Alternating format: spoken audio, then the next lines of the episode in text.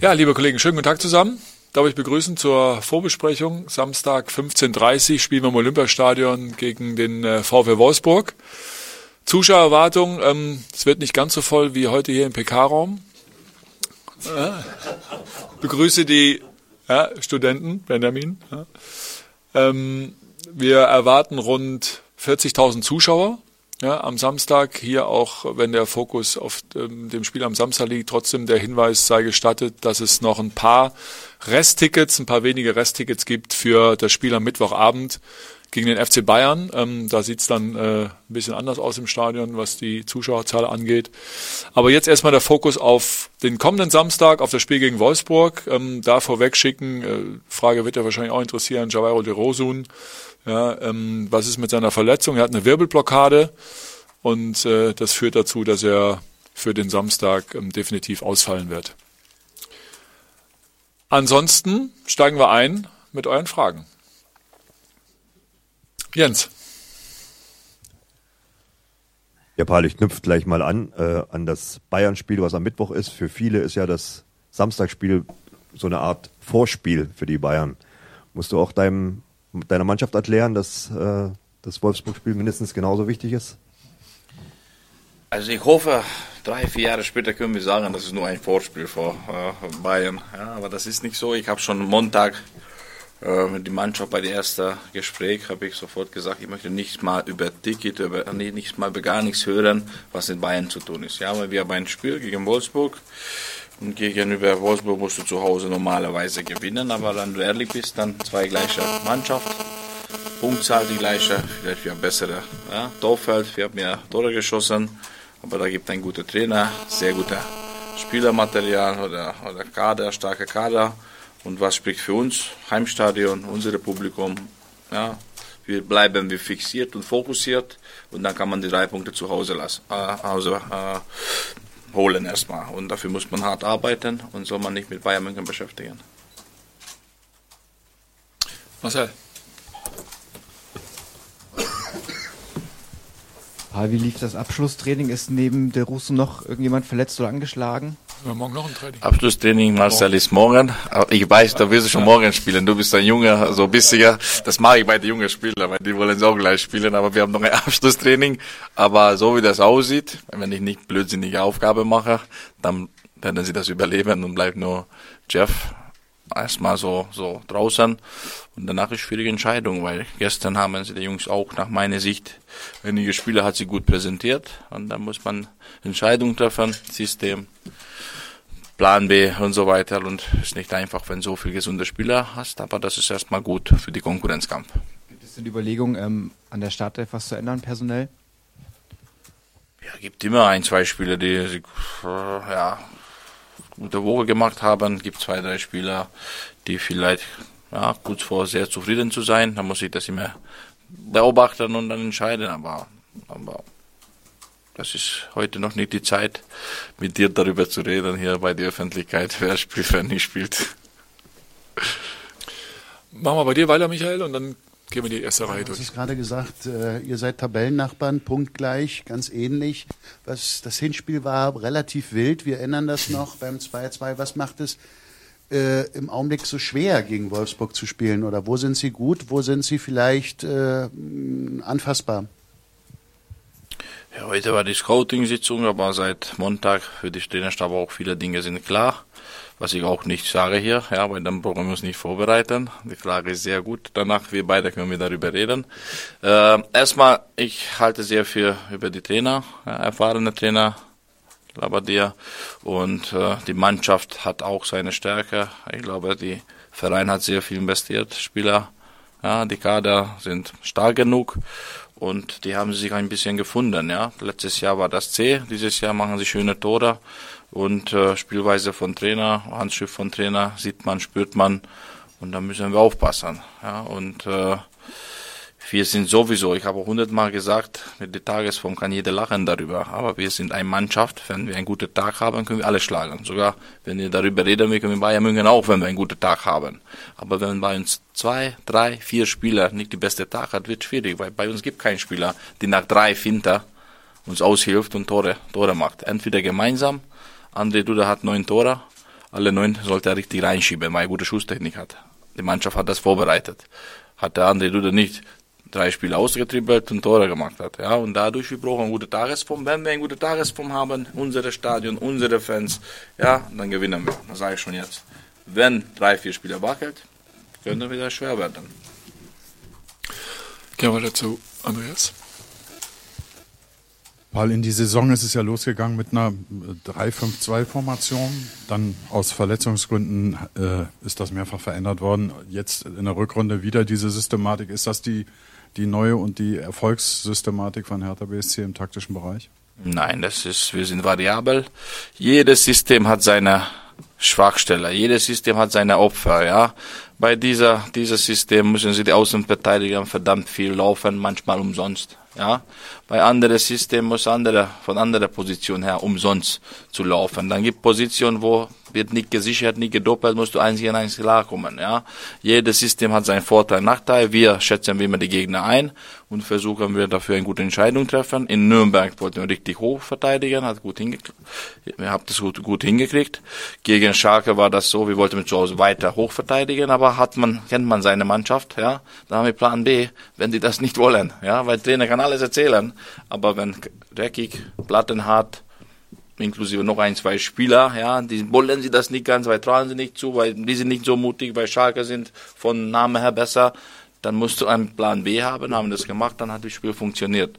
Werden wir uns auch vorbereiten, ja, wenn wir hoch verteidigen wollen, dann spielen wir mit Fünferkette. Wenn wir Mittelfeldpressing ausüben wollen gegen die Ball, dann bleiben wir mit die, mit die äh, Viererkette, ja, und das 4-4-2 oder 4-4-1-1 gegen die Ball.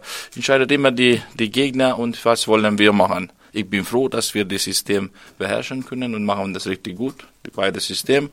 Jetzt haben wir einiges auskorrigiert, was Wochenende passiert gegen Schalke.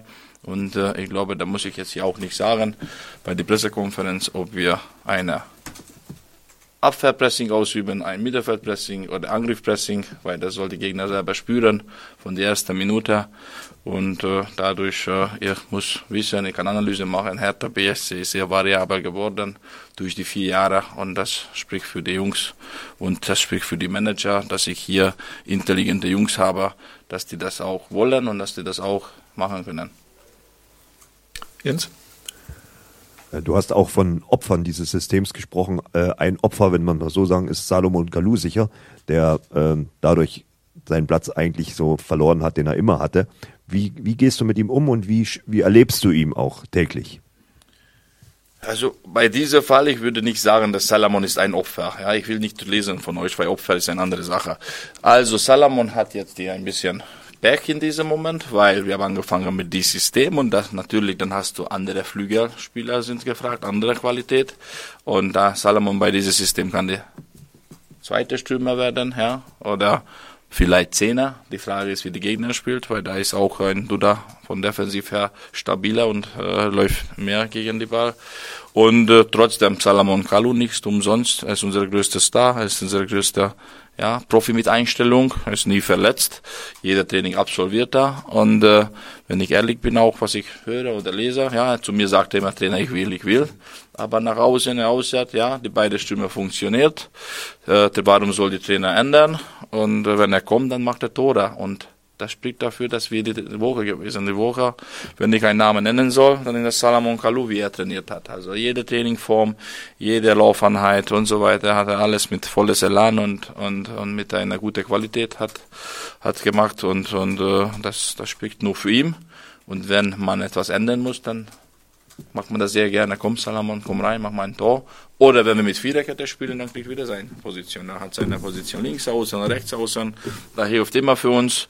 Und, äh, und ich glaube auch ein wi- wichtiger Teil für die Mannschaft. Weil jemand, der in Kabine beobachtet vor dem Spiel, ja, wenn wir rausgehen, ja, dann jeder Spieler steht auf und geht man zum Klatschen. Und wenn Salomon nicht spielt, er sitzt und vorbereitet ist, alle Spieler geht noch zu ihm und klatscht, ja.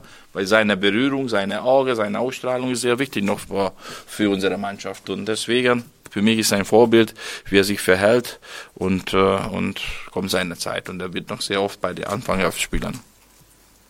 Jakob?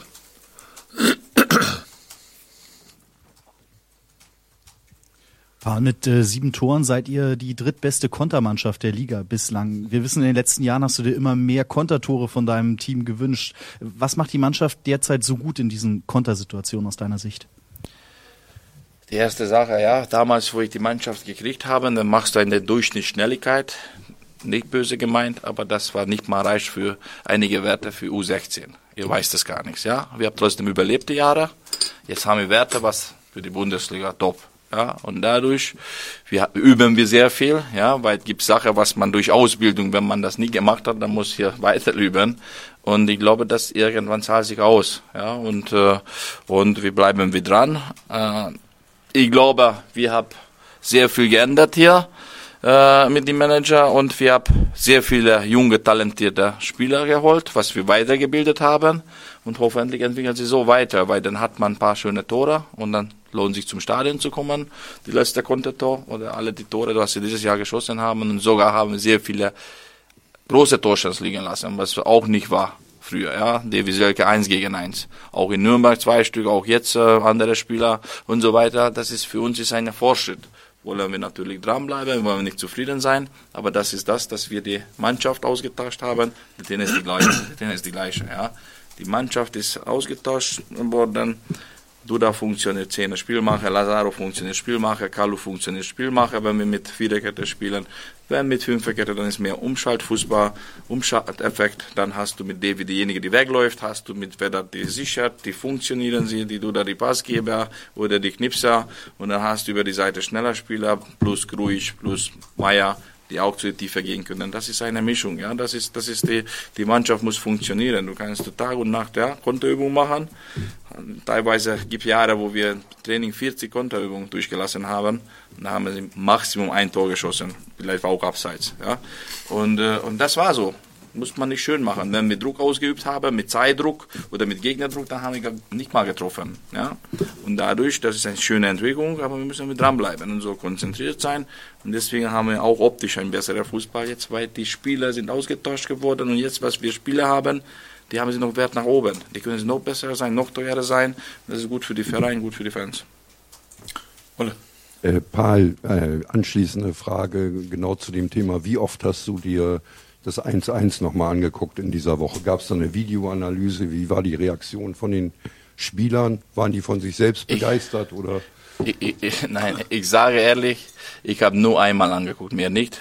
Ich wollte wissen, warum hat Schalke so aufgeregt bei dieser Tor, warum haben sie reklamiert? Ja. Weil ich habe nicht verstanden aber nicht, ich mache mein Auge zu und ich sehe die Tor. Ja, das reicht für mich. Als Trainer kannst du nicht äh, Tag und Nacht eine Szene angucken, weil dann denkst du, ah, wie gut ich bin. Nein, kommt die nächste Tag, dann musst du das beweisen, das war nicht Zufall, sondern du wirst du besser machen, besser, besser, besser. Und äh, wir waren schon äh, ganz schnell geeinigt. Das war ein ordentliches Spiel, außer die letzten zwei Szenen. Niklas Karim, individueller Fehler, hundertprozentige Torchance für Schalke. Wenn du das wegnimmst, dann haben wir eine bessere Mannschaft. Wir haben die Tore rausgearbeitet, wir haben Zweikampfführung gesteigert. Das war ein Fight. Ich glaube, das war ein richtig gutes Spiel. Aber das reicht nicht, weil gegen Wolfsburg musst du gewinnen. Dieser individuelle Fehler musst du ein bisschen limitieren. Können wir diesen Luxus nicht leisten? Wenn du zu Hause zwei Tore schießt, dann musst du das Spiel gewinnen. Ja, basta. Und da müssen wir uns verbessern, da reden wir darüber. Und dann haben wir schon die Woche einiges angefangen, was wir Wochenende sehen wollen lange Woche gewesen. Ich bin bis jetzt sehr zufrieden. Vielleicht haben wir endlich zu viel trainiert, werden wir sehen. Aber trotzdem, wir werden fit sein. Gibt es noch Fragen? Nee? Gut. Dann vielen Dank fürs Kommen. Bis Samstag. So. Ja.